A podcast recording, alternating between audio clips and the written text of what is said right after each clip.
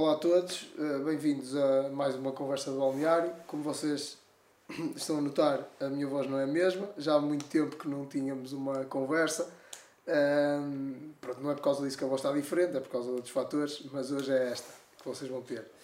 Um, esperemos que dê para levar até ao fim e que dê para perceber. Uh, hoje, da última vez que estivemos aqui numa conversa, uh, estivemos em, em, São João de Ver. Hoje estamos um bocadinho mais ao lado, viemos a, a Lamas para falar com o, o treinador atual da, da equipa de, de, desta terra, portanto, o, o Futebol União de Lamas um, que está a fazer uma, uma boa campanha uh, no seu campeonato, já vamos falar sobre isso. Um, ele, ele está aqui, é o, é o Luís Miguel Martins, vai, vai já apresentar-se e falar um bocadinho. Da minha parte, vou tentar falar o mínimo possível para ver se aguenta a voz até ao fim, mas aproveitar, claro, para pedir para vocês uh, continuarem a acompanhar-nos na, nas redes sociais e, e no nosso canal. No momento em que vos falo, estamos a 70 pessoas, não é? 70, acho que é de, de atingir o nosso objetivo para este ano. Pronto, ainda falta um mês e meio, portanto vamos, vamos colaborar. Uh, e pronto, e com isto eu passo a palavra uh, para se apresentar o nosso, nosso convidado, como é habitual, vamos deixar que ele, que ele fale, que ele se, que ele se apresente, Luís Miguel Martins, ele que uh, vamos falar da, carreira de treinador dele, de, do jogador dele e depois da de treinador. Um, Mister, antes de mais, obrigado por ter aceito passar este bocadinho aqui com, connosco. Uh, e pronto, apresente-se aí para, para a malta ficar a, a conhecer, por favor. Uh, bem, antes de mais, queria agradecer o, o, convite para estar aqui a falar com vocês. Penso que é sempre importante ser, sermos falados e sermos lembrados aqui na região. E um canal como o vosso é sempre prestigiante, principalmente para o desporto uh, aqui regional. Bom, meu nome é Luís Miguel Martins, tenho 49 anos Uh, sou natural de Santa Maria de Lamas, não resido agora, resido no, em Pedroso, na freguesia de Pedroso, mais propriamente dos Carvalhos. Uh, trabalho no setor corticeiro, estou como amador, sou treinador de futebol já há uns 17 anos, 16, 17 anos. E pronto, estou no clube da minha terra, com muito gosto. Esta é a minha apresentação. Ok, vamos, vamos, já vamos tocar um bocado em algumas coisas que falou, mas começando pelo início, não é? que faz todo sentido, como é que começou a, a sua carreira como, como jogador? Como é que foi começar na, nas camadas mais jovens aqui na zona? Olha, isto tudo, tudo começa aqui neste, neste estádio, uh, ainda era pelado, porque uh, o meu pai era guarda-redes do, do União de Lamas, foi 23 anos guarda-redes de Lamas, e eu desde muito novo, 2, 3 anos, acompanhava os treinos, sempre e se calhar foi aí, foi aí que ganhei o bichinho, o bichinho para a bola. Uh, iniciei como guarda-redes, uh, depois como andava na, na ginástica ritma, rítmica também, uh, parti um braço e quando recuperei do braço não podia ir para a baliza ainda e fui para a frente e o treinador descobriu se calhar que eu tinha mais jeito para a frente do que para a baliza. Pronto, tudo começou aí aqui no, nos infantis.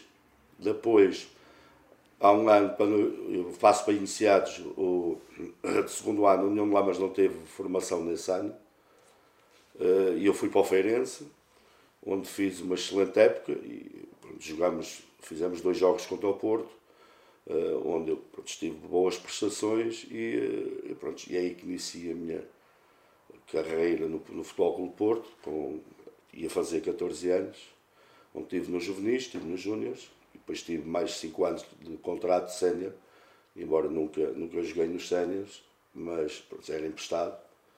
Pronto, e o meu passado começou, tudo começou aí.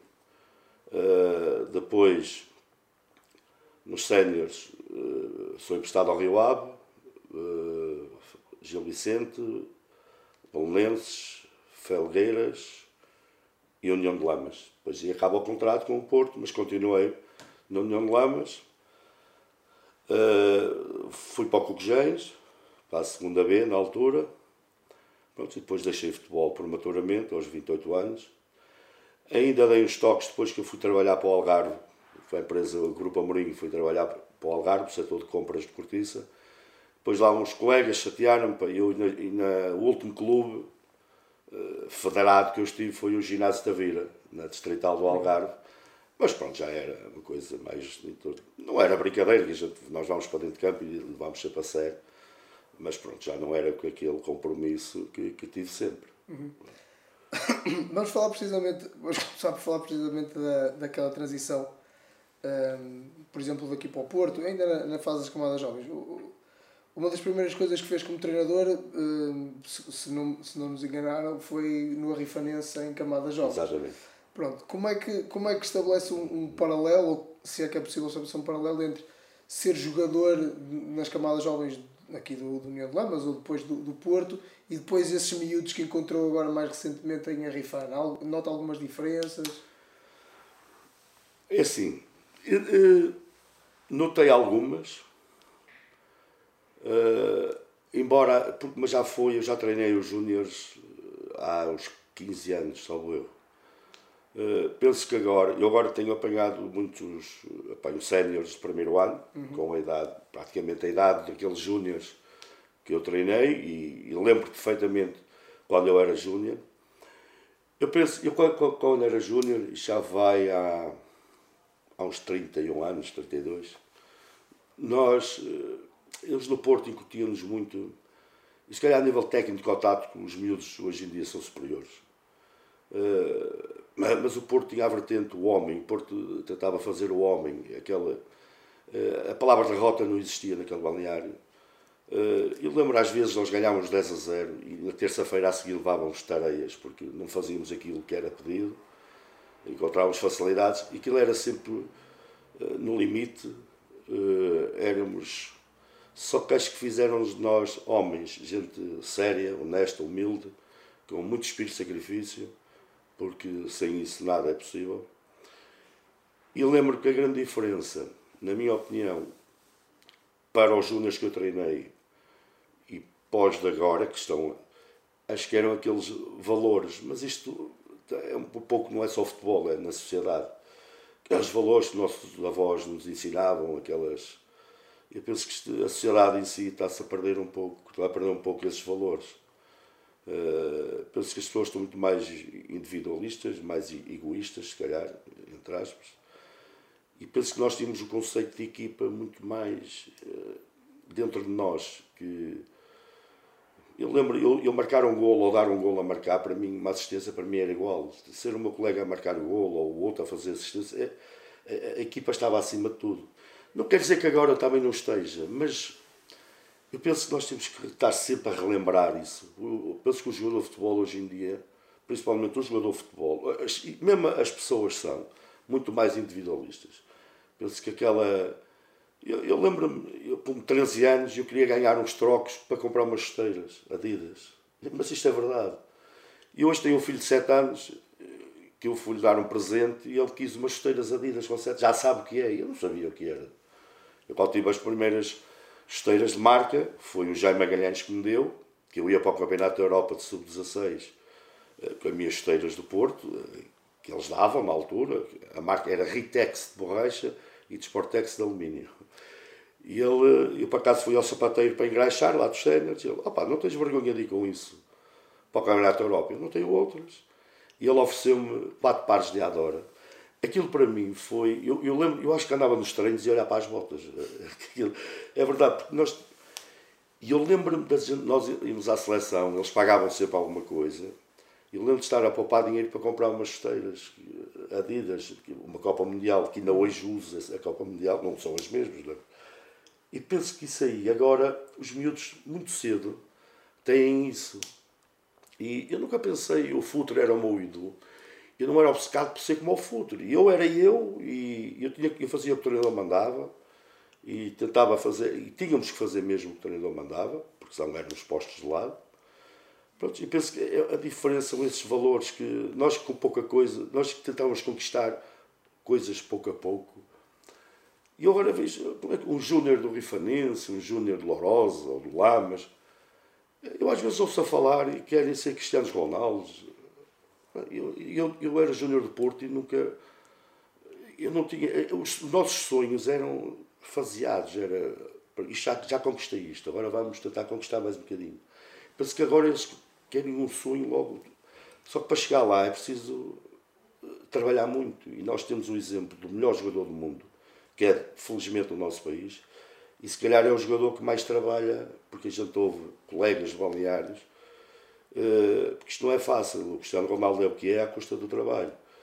E penso que agora, eh, os miúdos de agora, penso, eu acho que nós tínhamos mais capacidade de trabalho, de espírito de sacrifício. E vejo, penso que foi essa a diferença que eu, que eu encontrei. Alguma, alguma, algum momento em concreto que se recorde, alguma história em concreto que se recorde de, de um miúdo ou, ou de um sénior primeiro ano em que tenha visto uma situação tipo, sei lá, em que tenha pensado acho no meu tempo não era, não era assim. Há alguma história em concreto que se recorde e que possa partilhar connosco. Uma coisa simples, que se calhar nem tem interesse nenhum. Uma vez foi no Rivanense, estávamos a equipar, os jogadores estavam-se a equipar para, com 18 anos, 17, 18 anos, estavam-se a equipar para ir para o aquecimento e há um que começa a protestar e eu, o que é que se passa? Ele, a minha mãe esqueceu-se de meter as caneleiras do saco e ligou para a mãe a, a, a tratar mal da mãe porque um rapaz, um homem com 17, 18 anos, a mãe é que ele fazia o saco para ir para o treino. Eu com 6 anos a minha mãe não fazia o saco. Eu vinha a pé a treinar e, e com 13 anos fui sozinho para o Porto. Embora nós encontrávamos muitos. Mas isto é, é uma história que eu acho eu, com 18, com a idade desse jogador, eu fui viver sozinho para a Vila de Conde. Fui jogar para o Rio Ave. No meio de uma selva. De, eu tinha um, um guarda-redes tinha 40, 41 anos, o guarda-redes suplente tinha 41 e o titular tinha 40. E, e, nós, só que nós já trazíamos uma bagagem. E a adaptação até não foi, não foi difícil. É lógico que eu estava avisado, meu pai tinha jogado há pouco tempo e, e alertou-me que certas brincadeiras fazem aos miúdos que chegam para a gente, para nos pôr no sítio, no devido lugar. Eu já ia um bocado preparado, mas relembro, por exemplo, no primeiro dia, eu, eu, eu venho do Campeonato da Europa de Sub-18 e o Mário Reis, que era o treinador do Rio Ave, deu-me duas semanas de férias. Mas eu, passado três dias, fui ter com eles ao estágio, ao FIR. Porque eh, eh, o meu receio era eu tenho que chegar lá e tenho que jogar, não posso dar à bébia a ninguém. Eu, se eu tiver 15 dias, vou dar duas semanas uh, ao, ao, que está, vai jogar no meu lugar, vou-lhe dar de vantagem. Pronto, e fui para lá, pois eu disse que queria ficar lá. No primeiro dia, se eu tenho carro, não tinha carta ainda, vim embora. Porque eu fumava uns carritos na altura e fiquei no quarto com esse guarda-redes, que era o Joel, tinha vindo de Estoril.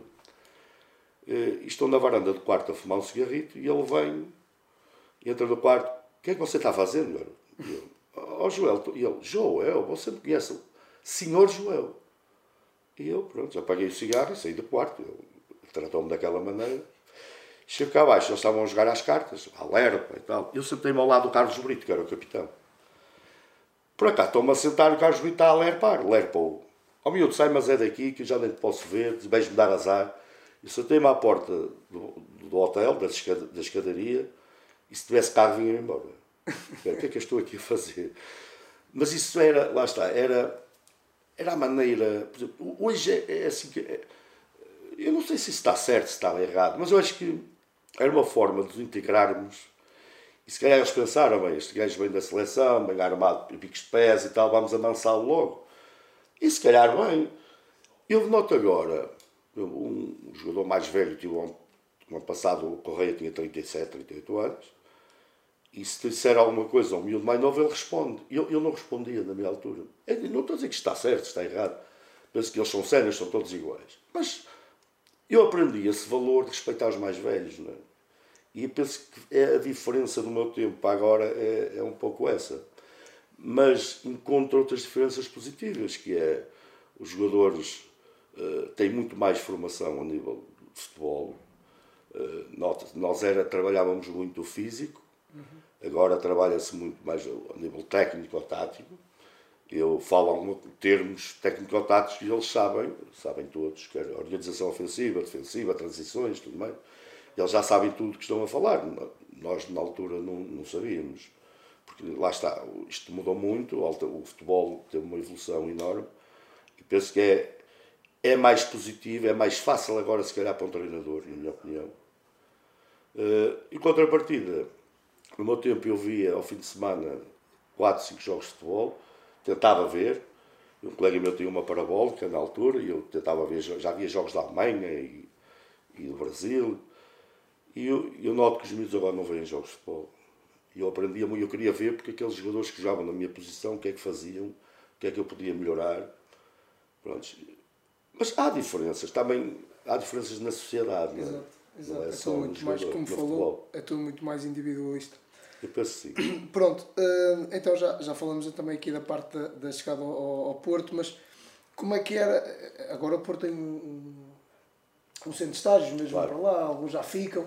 Como é que era o processo nessa altura? Era-se contactado? Era-se Sim, eu fui, eu fui jogar. O, joguei, jogámos o primeiro jogo Feirense Porto. Nós fomos à fase final com o Feirense. E nesse ano é o Porto que é campeão, vai à final com o Benfica. E nós fomos até ao, era Porto, Feirense, Varzim e Naval 1 de Maio. E, o Porto ganhou um zero na feira, já passava da hora. Eu fiz um grande jogo. E o segundo jogo foi na Maia, onde faço uma primeira parte excepcional. Estavam, estavam um ao intervalo, tinha, marquei o gol. E depois levámos 10 a 1. Uh, eh, fisicamente quebrámos. Eles levaram-nos para a relva. Uh, lá está a relva úmida, a regar ao intervalo. Nós na segunda claro. parte era, já não andávamos.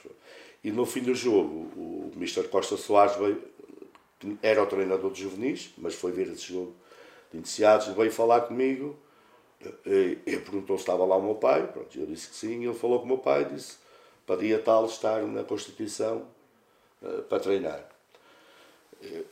Eu, nessa noite nem dormi, é? nessa noite, no, na noite anterior a ir treinar lá, não dormi. E penso que a minha sorte é eu chegar lá e ele já com os papéis para eu assinar, para tratar de tudo. Porque eu acho que se tivesse que ir à experiência, eu acho que não conseguia. Porque, ou se calhar libertava depois os níveis de ansiedade no, no treino. Uhum. Mas eu acho que tinha levado uma coça, parecia que tinha levado uma coça, não tinha dormido de noite, que era o clube, foi um, é meu clube de coração, é a União de Lamas e o Futebol do Porto. Pronto. E ser chamado para ir para o Futebol do Porto, aquilo para mim foi uma uma coisa enorme e eh, senti-me muito nervoso. Mas parece que quando assinei, e aí caí em mim disse: Epá, eu vou ficar aqui no Porto. E pronto, foi uma alegria enorme. Uh, pronto, e depois tive, os primeiros tempos foi de evolução, porque apanhei jogadores que já estavam lá há 5, 6 anos, com, fisicamente. Uh, eu, por exemplo, nós no Feirense trabalhávamos duas vezes por semana, e eles no Porto já trabalhavam cinco. Uhum. Isso tem, tem muita influência. Embora nós tínhamos muito o futebol de rua, e o futebol de rua, que acho que é uma das coisas que falta hoje também, eh, nós jogávamos num campo que tinha laranjeiras e eu tinha que driblar os, os adversários e as laranjeiras. Depois era campos a subir, campos a descer, e de certeza toda a gente da minha idade jogou isso. Depois era vários pisos, várias bolas. E não hoje acho um bocado. Eu não digo nada, porque é assim, a gente tem que se adaptar ao futebol de hoje em dia. Eu, no meu tempo, se a bola estivesse vazia, eu tinha que me adaptar à bola vazia. Se a bola estivesse cheia, eu tinha que me adaptar à bola cheia. E eu, se agora, ei, a bola está vazia, esta está cheia. É assim, bolas boas, pá. lá havia bolas. Eram umas London. Lembro-me que quando chovia a gente se desse com a cabeça, ficávamos 5 minutos tonelados. É verdade. E nós não, éramos, não nos queixávamos. Porquê? Porque nós vinhamos da rua e às vezes jogávamos com uma bola de trapos, outras vezes era. Eu lembro de uma bola de plástico e punhamos pedras lá dentro, que ela estava aberta e a gente pedras para ela ficar um bocadinho mais dura. E era a gente já vinha adaptados, por isso uma bola de couro pesada ou leve ou cheia ou vazia, para nós era uma maravilha. Era uma evolução? Era uma maravilha. Pronto, e penso que era, eh, eh, era isso. Mas depois estava a dizer, no Porto tive que evoluir, porque os meus colegas estavam um bocadinho à frente, embora, pronto, eu tinha, era muito rápido e mesmo a condução de bola era Pronto, safei-me um bocadinho nesse campo e as coisas começaram a correr bem. Lembro o primeiro jogo que fiz, marquei o gol da vitória. Uh, entrei pá, a 15 minutos de fim na bola Varzim e tive sorte, uh, consegui marcar o gol da vitória. Pronto, é lógico que a gente depois andei entre a equipa B e a equipa A no, no início. Também era de primeiro ano, depois havia os juvenis de segundo. Mais ou menos a meio da época, pronto, passei para a A e comecei praticamente a jogar sempre na A. Pronto, e foi aí a evolução. Penso que foi o ano que evolui mais. Foi esse primeiro ano. Eh, tive uma evolução fantástica. Pronto, depois há as primeiras chamadas à seleção, aquele torneio inter-associações. Uhum. Pronto, depois aquilo é tudo uma coisa que nós nem damos por ela. É, uh, nós temos uma coisa que é trabalhar e eles, na altura, no Futebol do Porto, o trabalho estava acima de tudo. Uh, não havia queixinhas, não havia. Nós tínhamos, jogávamos no pelato, tínhamos feridas, tínhamos tudo. não podia queixar, às vezes canela a sangrar e tínhamos que andar. E, é, era duro, mas não era duro, tinha que ser assim. Era assim, só assim é que nós dávamos homens. Tento retomar o raciocínio, estava a falar da questão de, dos pelados e de se magoarem. Sim, era isso. Eu penso que nós. Uh, eles no Porto obrigaram-nos a crescer muito rápido. Eu, eu, eu, por isso, o que eu estava a dizer, eu lembro-me no, no primeiro ano, eu senti que evolui demasiado. Depois, quando a gente entra naquele ciclo de seleção, uh, campeonato, treinos do Porto, treinos de Lisboa, eu lembro que eu, eu nem dei por ela. Um dia que pensei, estava na cama do hospital, depois de ter sido campeão do mundo, é que fiz um refresh àquilo tudo que eu tinha passado. Porque eu lembro-me de andei ali três anos no Porto. Eu tive quatro anos, mas aqueles três, eu não dei por ela das coisas. As coisas foram acontecendo com naturalidade. Eu não me lembro dizer tenho que trabalhar mais ou tenho, ou tenho que fazer isto. Não me lembro. Aquilo foi. Trabalhava-se. É, sempre a, a, trabalhar, éramos todos, porque assim, nós, era uma competição enorme, não é? Lógico. Quem facilitasse entrava o outro, e claro. uma coisa que nós tínhamos com a gente era. Uh, era essa coisa. Eu, eu acho que nunca perdemos um jogo. Eu nunca perdi um jogo no Porto. Perdi nos juvenis primeiro ano. Depois nunca perdemos um jogo. Juvenis de segundo ano e júniores de segundo ano não perdemos nenhum jogo. Fomos campeões sem derrotas. Eh, porque a palavra derrota nós vimos no autocarro ninguém podia falar. Aquilo era. Se calhar até era demais, pronto, porque a, derrota faz parte do jogo de futebol. Mas o que eu estava a dizer é que lembro-me, estava no hospital, epá, eu fiz isto, isto e aquilo e tudo mais. Eu, eu lembro, eu não fui, eu não, por isso é aquele, aquele sonho, já parece que nem tinha tempo para sonhar, era eu quero ser como aquilo. Não, eu quero ser eu e tenho que melhorar. Eu é tenho que melhorar e tenho que ser sempre eu melhor. Depois tentava eu pesquisar as coisas, era, já não tinha internet, não tinha nada, mas era a visualização de jogos de futebol, eh, que a gente eh, víamos muitos. Depois, a grande evolução é que o professor Carlos Queiroz, aí sim, ele já em 1990 trabalhava, em 87, 88 já trabalhava em quase igual. As ferramentas eram outras, mas ele já mostrava vídeos, já gravava treinos e tudo. Pronto, e aí, penso, aí evolui muito mais no técnico ou tático. Uh, pronto, penso que foi isso. Foi tudo tão rápido que nós nem tivemos tempo, nem tinha tempo para sonhar, se calhar. Ok. Mas quando chegou ao Porto, uh, foi, ficou, foi logo lá para lá viver? Estava aqui e vinha? Não, eu ia, eu ia de caminhonete. Ah. Sim, tinha tra transportes públicos. Okay. Uh, Lembro-me, eu estudava no Colégio de Lamas, até ir para o Porto era um dos melhores alunos e depois tive que mudar, fui para a escola ser mais S Lourosa, eh, para, para os horários serem compatíveis com os treinos. E pronto, aí foi um descalabro dos estudos, foram, foram por água abaixo. Uh, um bocadinho de falta de tempo, nós, pronto, o professor Carlos Queiroz fazia muitos estágios, depois nós íamos dois, três dias eh, para Lisboa e depois perdíamos o fio à meada à matéria, como a vontade não era muita também de estudar. Pronto, reprovei dois anos no nono e depois disse ao meu pai que queria deixar de estudar. E pronto, ele pôs-me no grupo Amorim das oito da manhã ao meio-dia a, tra a, trabalhar, a aprender, a tipo a estagiar e não ganhava dinheiro nenhum, só para me tirar da cama, porque eu não estava na cama, porque os treinos eram à tarde. É, era isso, foi o único, se não, foi, pronto, foi isso.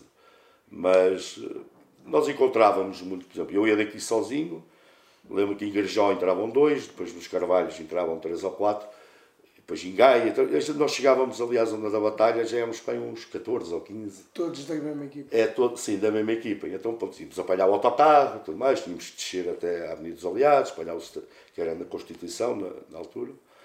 Para cá, aquilo era um filme, porque eu, eu não, não podia perder tempo.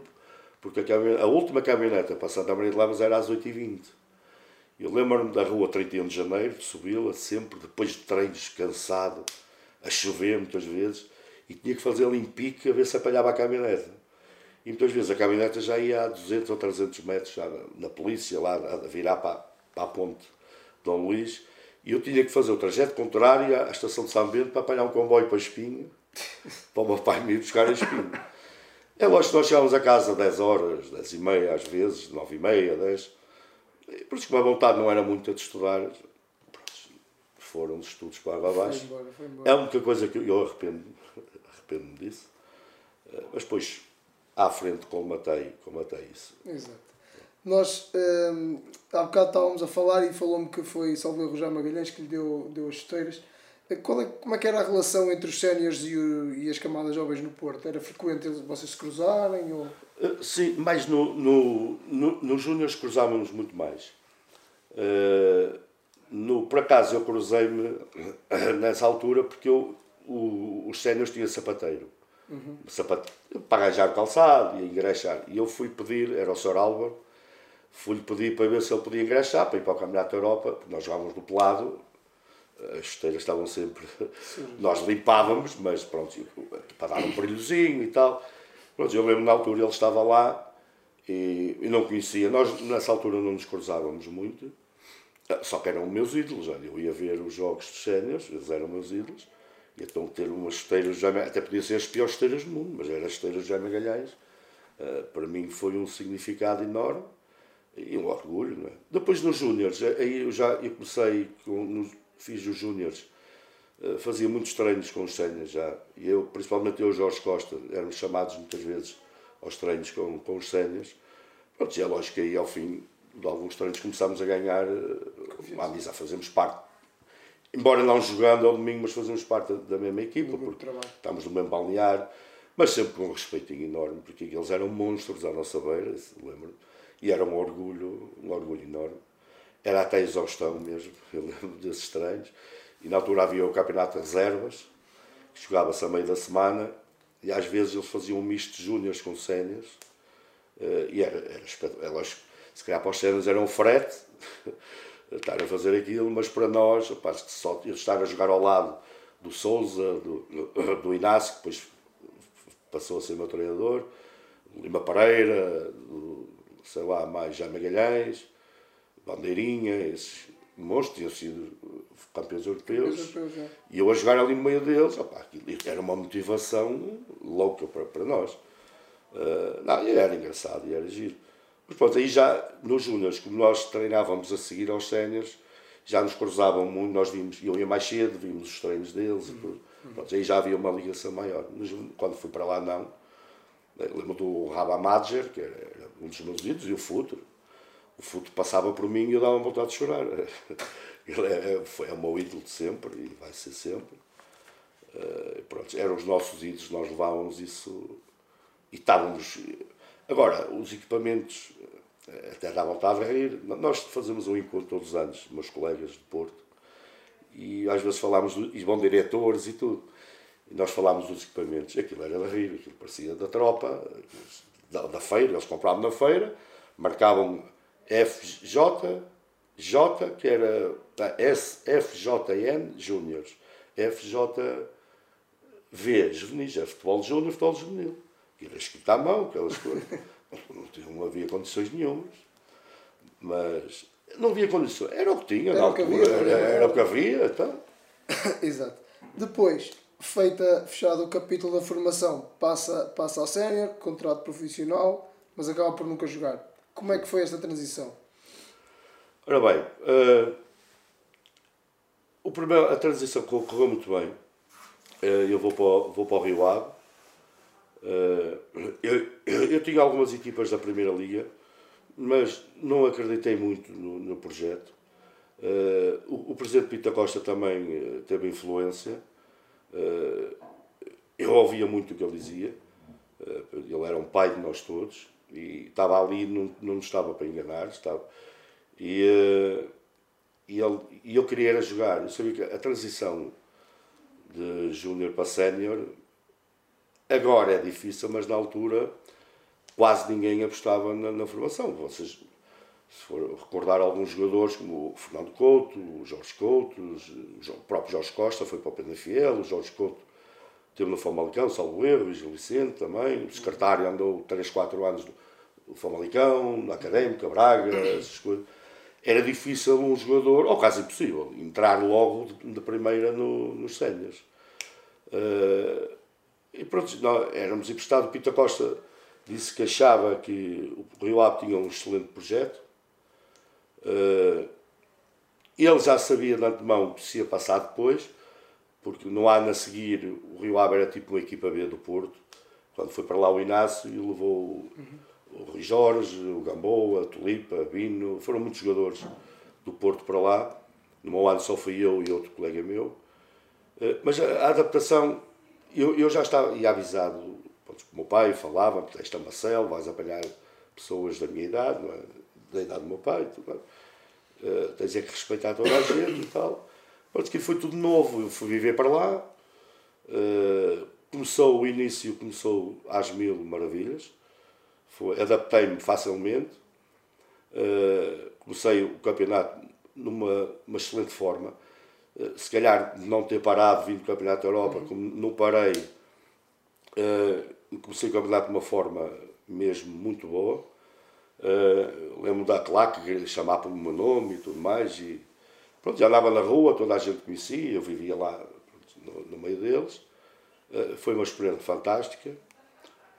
Pronto, até ter um, contraído uma lesão, foi num jogo do Portugal-França, de França-Portugal, um jogo particular, onde levei uma pancada, isso foi uma quarta-feira, e o pé começou-me começou a doer, ali a chatear-me, e no domingo a seguir é no jogo contra o FAF, que mãe me esqueço, que o Rui Costa estava no FAF na altura, e andava Rio Ave e FAF a disputar o primeiro lugar.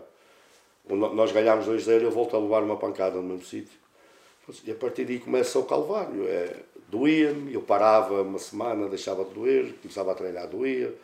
Depois apusaram, era, é no ano do Campeonato do Mundo, lá eles não, os massagistas não, não conseguiram saber o que é que eu tinha eh, inventaram lá, criaram um boato que eu queria ir à seleção, queria descansar no Rio Ave para ir à seleção. Pronto. E aí onde eu me culpo e, e não me perdoo a mim próprio, porque eu tinha contrato com o Porto e o que eu tinha que fazer era simplesmente ir ao Porto e dizer o que estava a passar e o Porto ia-me avaliar e ia ver o que é que eu tinha. O que é que eu fiz? Fiz o contrário. Eh, eu vou provar a eles que eu quero jogar aqui. E foi. Eu cocheava e eh, não treinava durante a semana e jogava ao domingo. Até, até sermos campeões. Fomos campeões. Faltavam seis ou sete jogos. Pronto, e disseram na cara, se quiseres agora não jogas mais. E pronto, isso complicou uma vida, porque eu fui quase sempre o 12 jogador da seleção. É aquele jogador que entrava sempre. E no último ano, nesse ano do Campeonato do Mundo, já, já antes do Campeonato da Europa, faço os jogos todos, a titular, e penso que trabalhei imenso para isso, e conquisto a titularidade, e nas vésperas do Campeonato do Mundo acontece-me isto ao pé. Atrasou-me imenso, fiz somente dois jogos incompletos, pronto, e começa aí, é o volte-face, aí. Tudo começou no Rio Ave, se calhar por culpa de algumas pessoas que não acreditaram no jogador, Uh, e também culpa minha, porque se eu tinha o Porto, como contrato Sim, com o Porto, tinha que ir para lá. Agora, a adaptação não foi difícil, porque nós também nós já éramos homens feitos. E, e se calhar o, o, treinar com os cenas já há dois anos e tudo mais, nos últimos anos júniores, faz-nos a gente crescer, ganhar maturidade. Penso não foi. E depois, eu, depois eu correu bem, por exemplo, o colega, o colega que foi comigo era o capitão do Porto, que era o Helder Esteves, foi quatro anos o capitão do Porto e chegou lá. Eu tive a sorte, eu não tinha ninguém para a minha posição, para, para disputar comigo o lugar. E o Heller tinha o Paulinho Santos. Exato. Sabe, às vezes é, é, é preciso ter sorte nisto aqui também. É, uhum. eu tive aquela oportunidade e também não tinha ninguém e as coisas começaram a correr bem de início. Enquanto ele, um excelente jogador, que fez os jogos todos, nas camadas jovens, na formação do Porto, mas tinha um excelente jogador ao lado dele, já um jogador da casa, que já tinha, era mais velho um ano ou dois, salvo erro. E pronto, ele teve dificuldades, se calhar não soube ultrapassar essas dificuldades. Porque uma coisa é jogar no Porto, outra coisa é jogar no, no Rio Ave, porque eh, no Porto são os melhores, é? no Rio Ave eh, há equipas muito iguais ao Rio Ave, não é? e a gente tem que temos que ser diferentes. E ele pensa que eh, não teve essa capacidade de, de trabalhar mais. Não é trabalhar mais, é, é mesmo mental. Acho que é mental. Penso, hoje em dia tinha sido diferente, porque hoje em dia já há muitos psicólogos no desporto, na, na altura não havia nada. E, e pronto, penso que era, agora tinha sido diferente, mesmo, mesmo para mim. Estavam a dizer que foi viver lá para, para, para Vila de Conde. Para Vila de Conde. Um, isto foi com 17 anos, pai, 17, 18 anos. Tinha feito 18 em julho, 24 de julho, e fui no dia 3 de agosto, também me esqueço, fui para viver sozinho. Como é que foi esta, a nível pessoal, como é que foi essa adaptação? Foi fácil? Olha, não, foi fácil e, e ter piada, porque principalmente o primeiro mês uh, ia ser para restaurantes e tal, depois comecei a ver, gente gasto muito dinheiro e uh, é tomar pequeno almoço em restaurantes, lanchar, almoço, jantar. Então falei com o meu colega, opá, nós temos que começar a fazer, não, opá, mas eu não sei fazer, eu também não sabia fazer. Eu lembro de fazer arroz e ainda tinha arroz colado na panela e fazia por cima e ficava bom, as coisas ficavam boas. e, eh, mas pronto, isso tudo é uma aprendizagem. Lembro-me, a minha mãe, eu penso que foi lá em fevereiro, foi uma vez lá, o meu pai foi ver o jogo e ela, ah, eu vou arrumar a casa e tal. E ela mandava-me jogos de lençóis para eu trocar eu acho que eram cinco ou seis jogos de lençóis, já estavam lá todos dobradinhos, que os lençóis era puxa para a frente, puxa para trás. Estavam 18 aninhos, pá, tal. tirei lá a carta, tirei a carta lá, foi tudo novo, foi, aquilo foi tudo novo. Bom, o meu pai ainda, até, ainda hoje diz que perdeu a mão em mim, que e se calhar é verdade, eu andei é muito à vontade, não é? Pronto, é lógico que a gente começou a ter as primeiras saídas à noite, coisa que o meu pai nunca me deixava e nós ali sozinhos, com o carro nas mãos, é lógico que. Pronto, só que uma vez fui apanhado e cortaram 25% do, do vencimento, e para a gente aprender, e bem, claro. muito bem. Mas pronto, foi tudo, tudo novo. É, foi uma tropa que eu não, eu não fui à tropa, foi aquela minha tropa, que a gente íamos ter horário para, para tomar as refeições, para fazê-las, para. Às vezes arranjávamos umas amiguitas e tal, que elas também faziam então, as refeições. Exato. Okay. Mas foi tudo novo e foi, foi, foi espetacular. Recordo com muita alegria esses momentos. Depois um, vem para o Lamas e acaba por ficar, no, acaba por ficar depois a seguir no, no Lamas, não é? Sim, o último ano que tenho contrato com o Porto sou emprestado à União de Lamas, eh, quando a União de Lamas sobe à, sobe à segunda Liga. E depois fico aqui 5 anos. Pronto, eh, fiquei aqui 5 anos. Uh, mas eu, a partir, eu fui, fui operado três vezes. Uh, depois do Campeonato do Mundo, depois dessa lesão. Uh, em três anos fiz cinco jogos, praticamente. E, pronto, e nunca mais fui mesmo. Teve muitas, muitos problemas. Sim, o pé nunca mais ofereceu garantias. Inclusive, eu lembro do médico na altura dizer para eu não pensar em jogar futebol, pensar em recuperar para a vida, para a minha vida pessoal. Pronto. Mas qual foi Com... o diagnóstico depois ao fim e ao cabo? Assim, por eu ter andado seis ou sete meses com uma fissura no pé, uh, aquilo ganhou tipo, uma pseudartrose, que é tipo um, um calo ósseo. E, e, a primeira operação que fiz, eu estava no Gil Vicente, tentaram reparar o mais rápido possível, meteram só uma, uma coisa metálica, um parafuso. Eu tive seis meses parado, e quando vou para o Bolonenses, eh, do Abel Braga, que era uma excelente equipa ao e ele adorava-me, eu faço a primeira semana de treinos impecável, sempre bem, já na equipa titular, ele sempre a dar-me uma moral enorme. Depois, do nada, era o Mauro Aires, eu lembro do Mauro Aires, o argentino, depois foi para o Benfica, uhum. o Luís Gustavo, o Emerson veio para o Porto, uma excelente equipa. Uhum. E eu lembro-me de. O pé começa a bater outra vez. E é engraçado que eu vou, eles levam-me ao Benfica. O Benfica tinha uma máquina na altura, não me lembro o nome. Era uma, tipo uma máquina de musculação que eu, os movimentos que fazia, se tivesse alguma lesão, que estava computadorizado e dizia mais ou menos. O que seria? Pronto, e era o Dr. Bernardo Vasconcelos. Quando mete os meus dados no computador, aparece a minha ficha, jogador de futebol com o Porto. Ele, epá, então eu estou a tratar um jogador de futebol com o Porto. O Benfica, nessa altura, já trabalhava assim. Tinha, soube que tinha, eu, depois ele teve-me a mostrar. Eu tive uma entorse na seleção com 15 anos, estava lá. Eu tive não sei o quê, estava lá. E eles tentavam apanhar uma base de dados. Conseguiu buscar tudo. Pronto, e foi aí que ele disse suspeitou uma pseudo-artrose. E passado uma semana é o dia mais triste da minha vida, onde está o plantel eu fiz, faço 20 anos, está o plantel Belenenses a cantar-nos parabéns e entra o presidente de Belenenses, médico, massagistas, treinadores, entra para o balneário dentro e eu já nem ouvi os parabéns. Eles vinham com os resultados dos exames.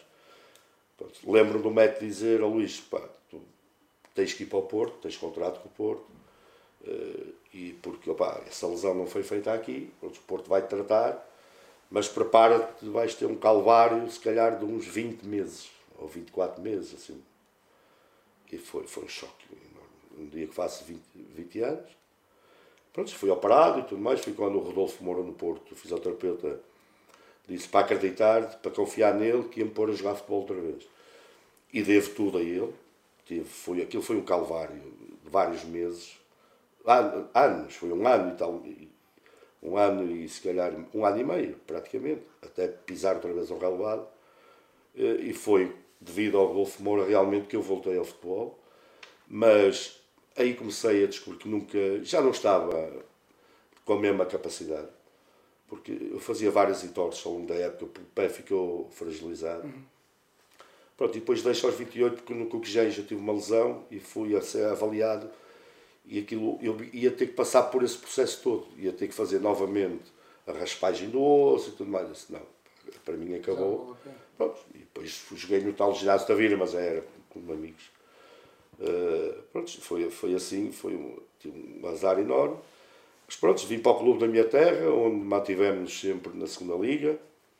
Uh, tivemos o primeiro ano muito bom, que sobriam três equipas, nós ficámos em quintos, tínhamos um plantel fabuloso. Pronto, depois uh, Coquejães foi um clube que está marcado uh, no meu coração. Uh, e no domingo eles vieram aqui jogar e até algum tinha um diretor que não é do meu tempo, dois diretores. Uh, tem histórias fantásticas lá camaradagem enorme. Uh, sei que para o ano vai, fazer, vai ser o centenário e eu vou fazer questão de estar presente, porque foi um clube que, onde eu fui muito feliz, mesmo. E fico feliz que está a ter novamente, penso que aos poucos está outra vez, está a ter condições. Já me disseram que ia fazer agora um outro sintético de futebol 7. Uh, eh, está a voltar, é despertar o interesse só das pessoas. Uhum o Cocujães, eh, aliás, todos os clubes ali do, de, de Couto, de Cocujães, são, eles são conhecidos pelo, pelo amor à terra e pelo, pelo carinho é dos adeptos que recebem. É Já nessa altura era assim. Era. Eu lembro-me, eu fui por acaso para o Cocujães. Eu resolvo sair da União de Lamas. Era para ir para o Gil Vicente, com o Álvaro Magalhães. E ele disse, pronto, eu tinha tendência a engordar, disse, é melhor vais treinar numa quinta, que era aqui em Passos Brandão, mantém-te em forma que eu, eu vou-te chamar, que o presidente não está cá e tudo mais. Pronto, ligam passado uma semana, opá, um empresário meteu aqui uns nigerianos e tal, é impossível tu vires. E eu tinha dito que não a três ou quatro clubes. E, opá, e agora? Agora não, fiquei perdido. O já andava a treinar nessa quinta também, de manhã, à tarde era com bola. Pronto, e o treinador na altura, o Luciano Pereira, convidou-me para não andar só a correr, se quiseres fazes treino com bola com a gente, integras-te com a gente. Pronto, isto foi, e aconteceu isso. Há uma quarta-feira nós fazemos um treino conjunto com o Tom Espinho, como é lógico que joguei na equipa suplente, não é? que não fazia parte do plantel. Pronto, e correu-me bem o jogo, é? o jogo correu bem. À noite tinha o presidente do, do Coquejés em minha casa. E eu gostei daquilo que ele disse. Eu vi que ele, havia interesse neles pelo jogador Luís Miguel.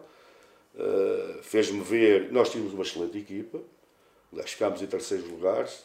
Subiu, subiu eu só lhe digo o Lorianense, que era o satélite de sport, só tinha uhum. Boa Morte no Nassis, o Ramírez, tinha craques da bola e nós ganhámos 2-0 aqui e 0-0 lá em Alvalade.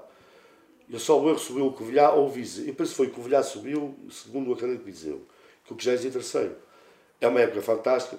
Houve alguns problemas financeiros, se calhar por isso não nos fez ir mais além, mas foi uma camaradagem, onde eu estive depois lá três anos, três anos e meio, acho que foi três anos e meio, e fiz muitos amigos que até hoje, ainda até hoje os tenho, e é um orgulho para mim ver que eles também têm, eu tenho orgulho de ter jogado lá, e essas pessoas têm orgulho também de eu ter passado por lá. É muito isto, eh, e queremos uma amizade eu lembro há 3 ou 4 anos, fui dar uma volta de carro eu estava a treinar o Carrozense e fui cedo, vou passar em Coquejeis. E vou lá a uma pastelaria onde eu costumava ir. E vejo um senhor de idade, o Sr. Souza, e ele começou a chorar quando me viu. Uhum. Isto é, é, prova que as pessoas, aquilo era uma família mesmo.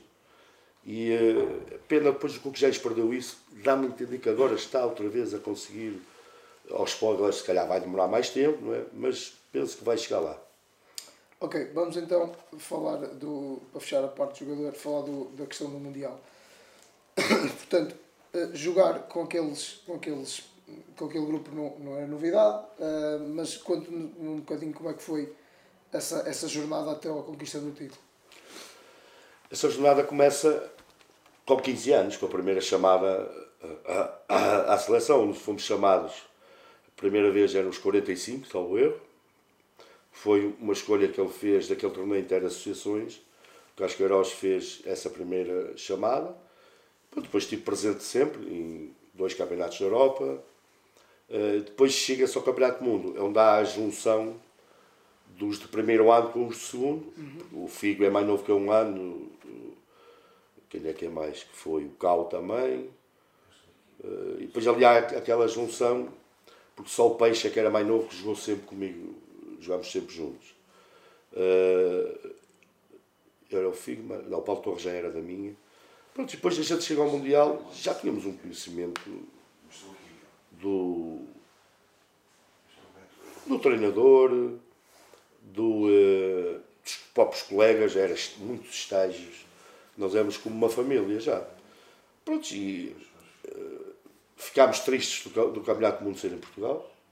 Pois. Porque era para ser na Suécia e nós já estávamos a olhar aquelas beldades de 2 metros de altura. e pronto.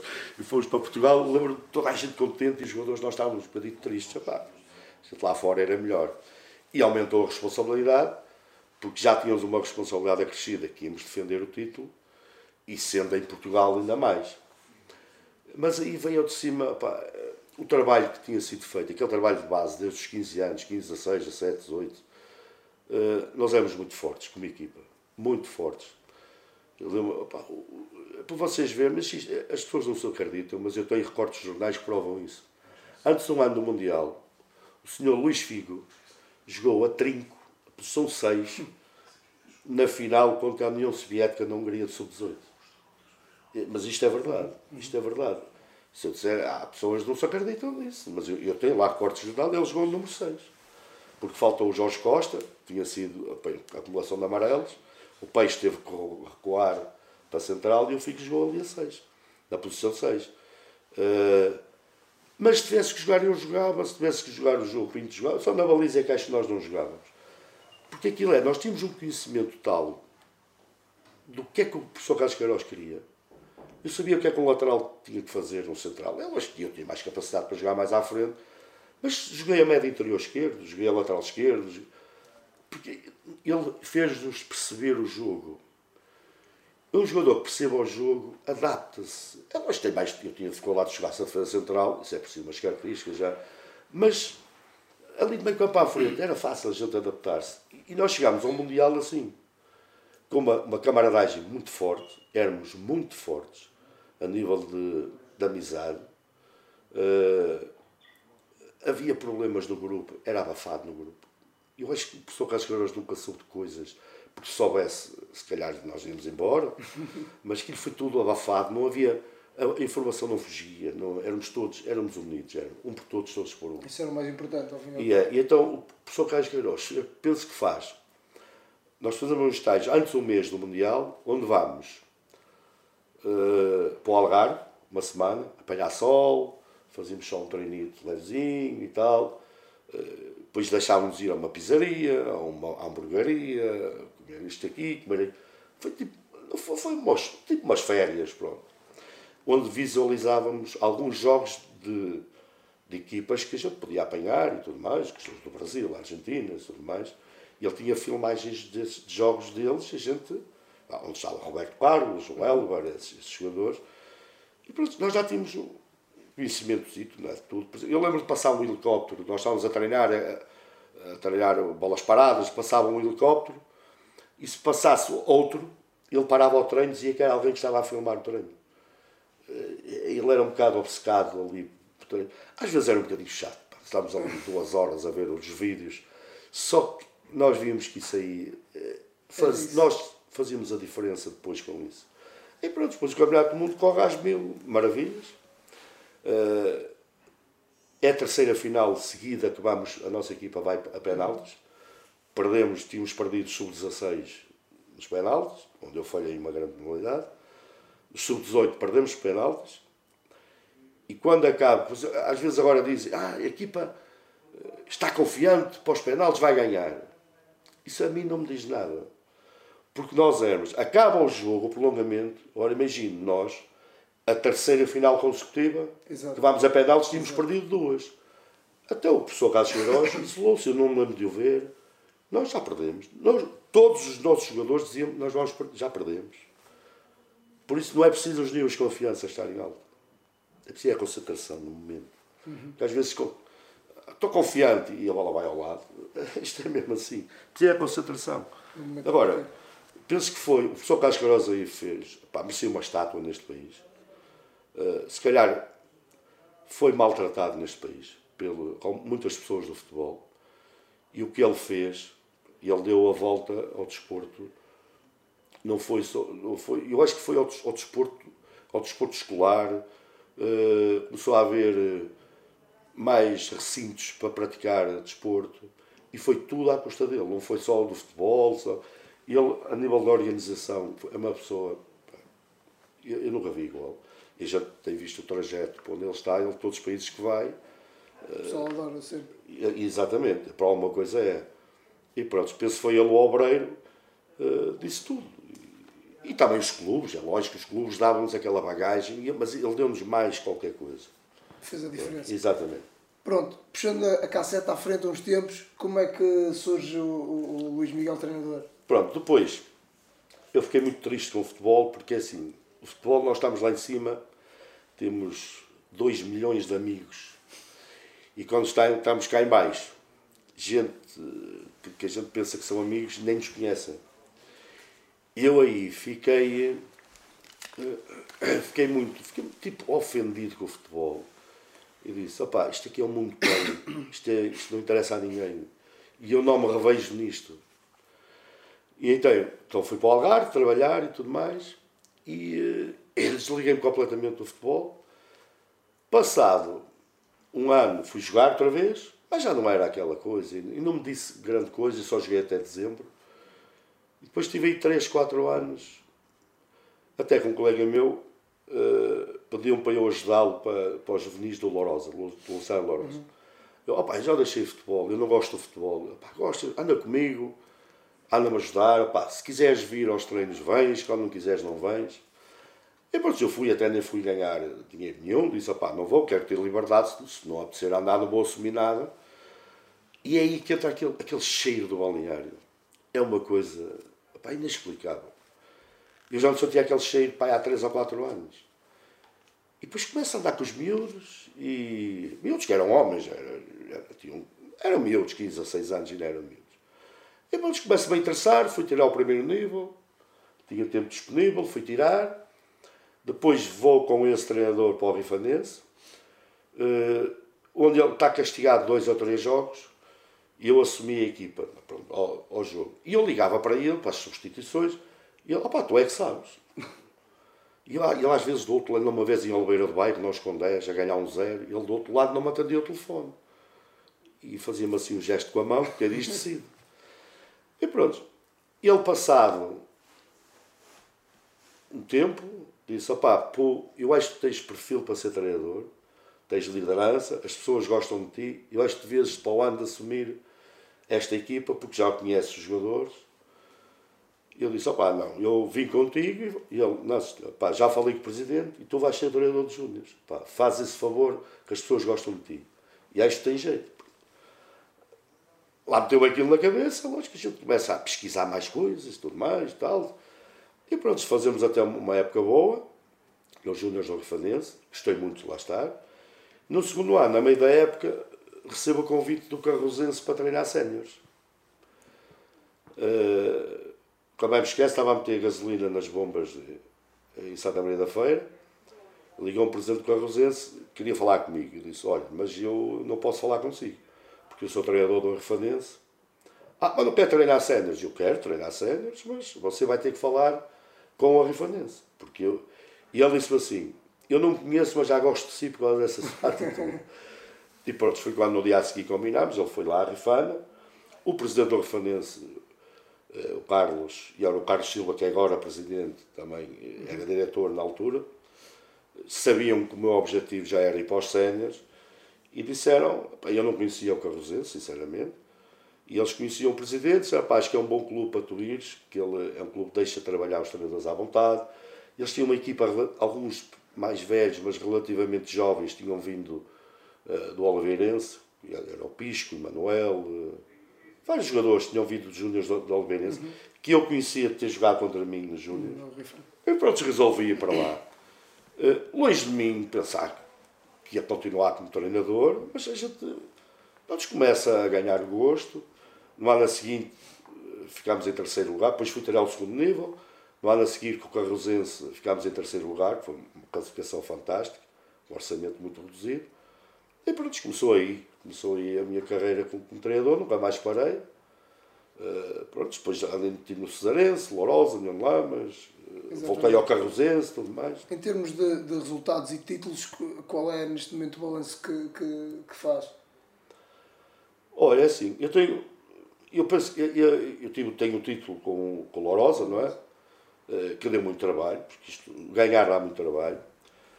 Mas tenho, tenho dois resultados que acho que foram fantásticos.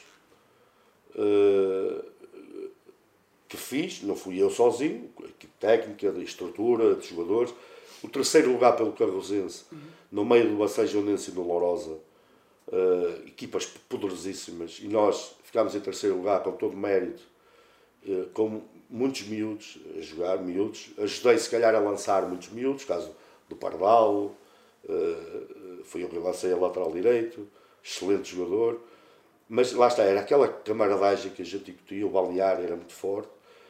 e foi a minha passagem, primeira passagem pelo Cesarense, eh, onde faltavam seis jogos, era o CNS, havia o apuramento para a fase dos primeiros, nós estávamos a 7 pontos do segundo classificado e na última jornada conseguimos ir à série dos primeiros. Tivemos 5 jogos e um empate em 6 uhum. jogos. Penso que foi. E eu não fiz nada mais. Num... Se calhar o treinador que estava lá percebia, percebia mais de futebol do que eu, ou treinava melhor do que eu. Penso que aí foi o balneário.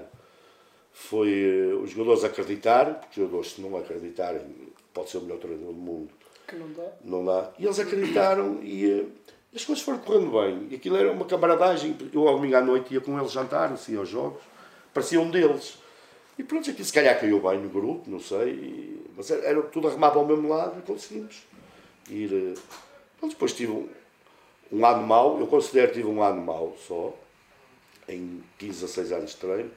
Que foi quando pronto, eh, sou despedido de Lourosa à quarta jornada e depois apanho a coisa pior da minha vida, que é quando nesse mesmo ano vou para o Cesarense, é quando há aquelas trocas de presidentes e tudo uhum. mais, e vi jogadores a passar fome, vi, vi coisas lá que eu tenho, tenho aqui dois, três jogadores desse tempo do Cesarense, estão aqui, às vezes conversamos, é, era, havia situações desumanas, e eu nunca pensei em passar isso no futebol.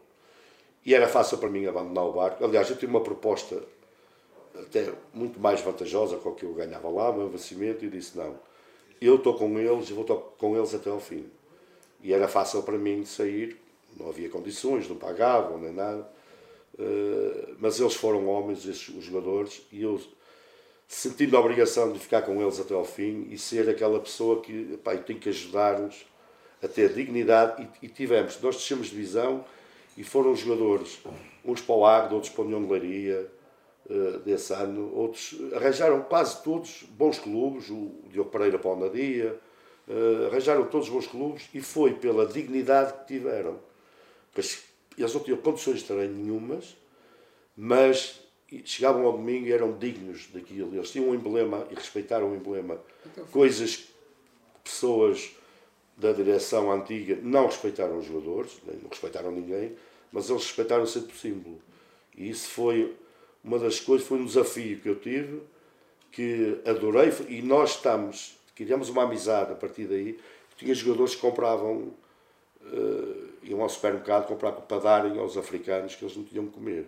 Jogadores que faziam isso, caso do Diogo Almeida, que agora é de Beira-Mar agora, que era o capitão, Pedro Tavares, que está aqui, e vi coisas no futebol que eu pensei que no século XXI era impossível. Uh, mas vi jogadores de três meses tinham um euro só, um africano. Não falava para a família há um, há um mês. E eu dizia algumas coisas ao, ao presidente da altura, e eu, ah, eu não quero saber desses pretos. Pá, são coisas que. Eu lembro que emprestei dinheiro a esse jogador e no fim da época a Comissão Administrativa, depois que entrou, pagou os vencimentos e ele chamou-me à parte para me dar esse dinheiro, não era muito. E a chorar, disse você, obrigado por ter-me ajudado. Eu disse, não, esse dinheiro esquece, é para ti, é um café. Pronto. E aí é que vê-se os valores, os valores vêm ao de cima aí. Se aquele, aqueles jogadores, e eu, e, se não tivesse aqueles valores, ia ser um problema gravíssimo. gravíssimo. Mas nós, entre todos, tentamos.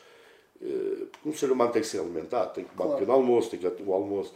Aí o Luís de Casarão, depois foi uma pessoa pá, fantástica. E ele é uma pessoa fantástica. E pá, é sempre para mim e tal, sempre tenho que ajudar. Pois é, é porque ele ajuda e ele gosta das pessoas. E pronto. Olha. E pronto, foi isso a minha carreira. Depois, para a União de Lagos. Ano passado veio o maior soco de estômago da minha vida no, no futebol, aquela final perdida. Eh, acho que imerecidamente.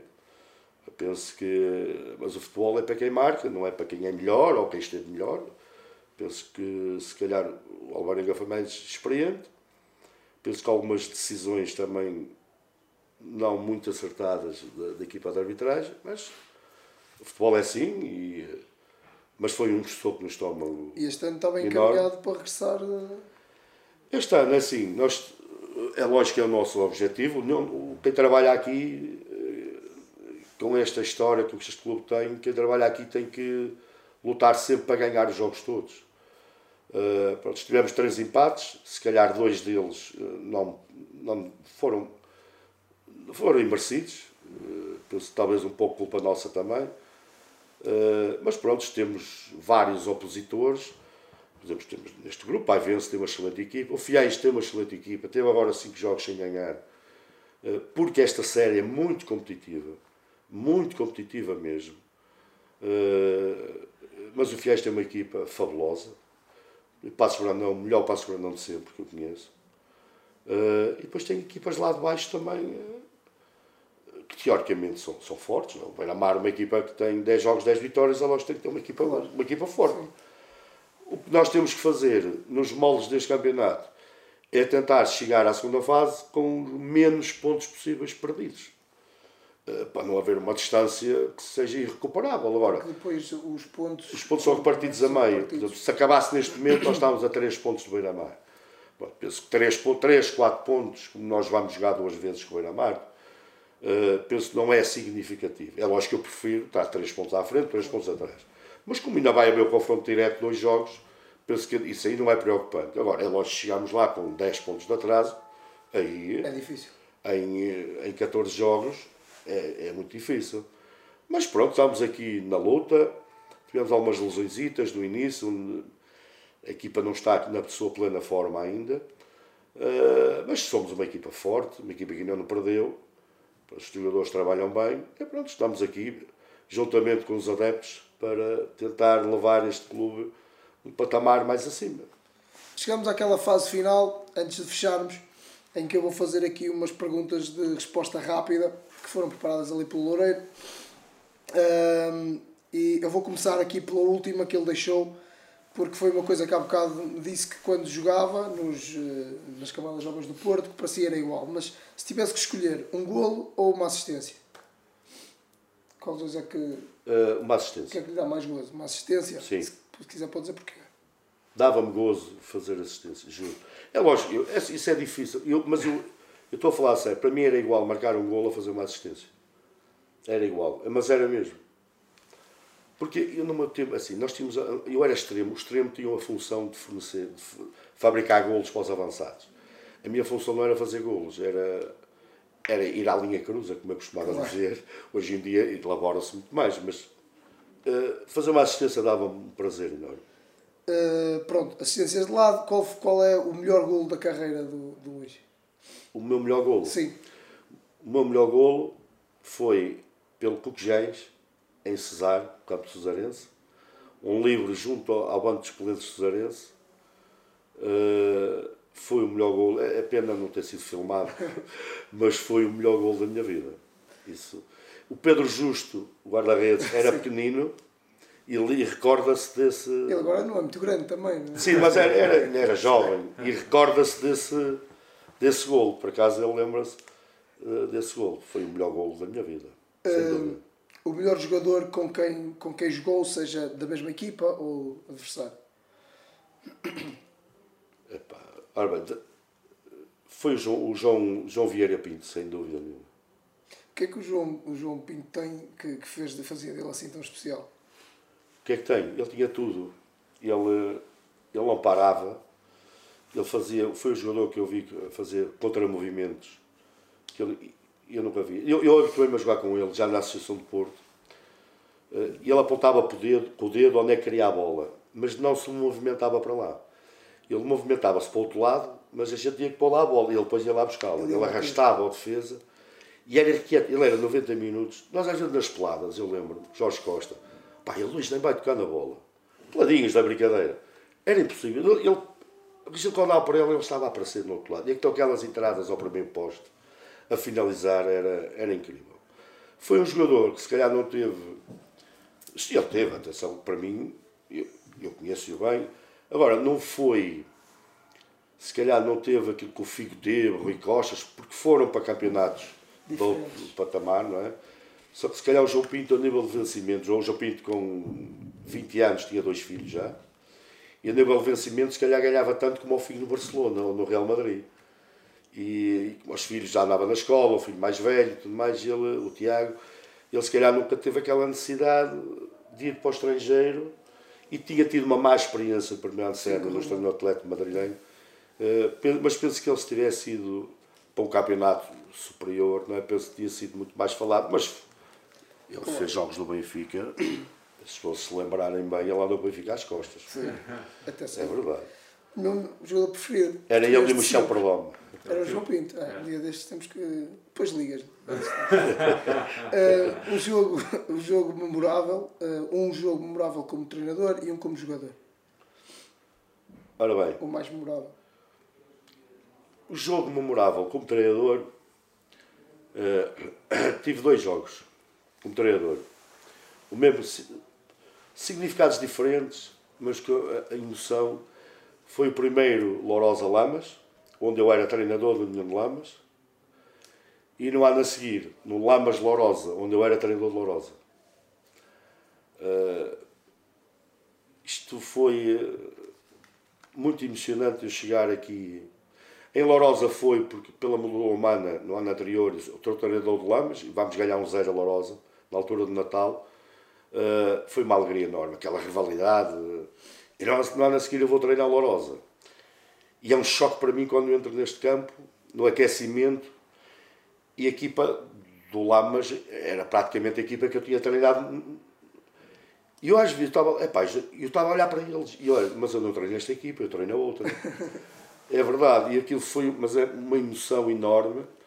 Uh, eu não festejei os golos, porque eu tenho muito respeito pelo União de Lamas.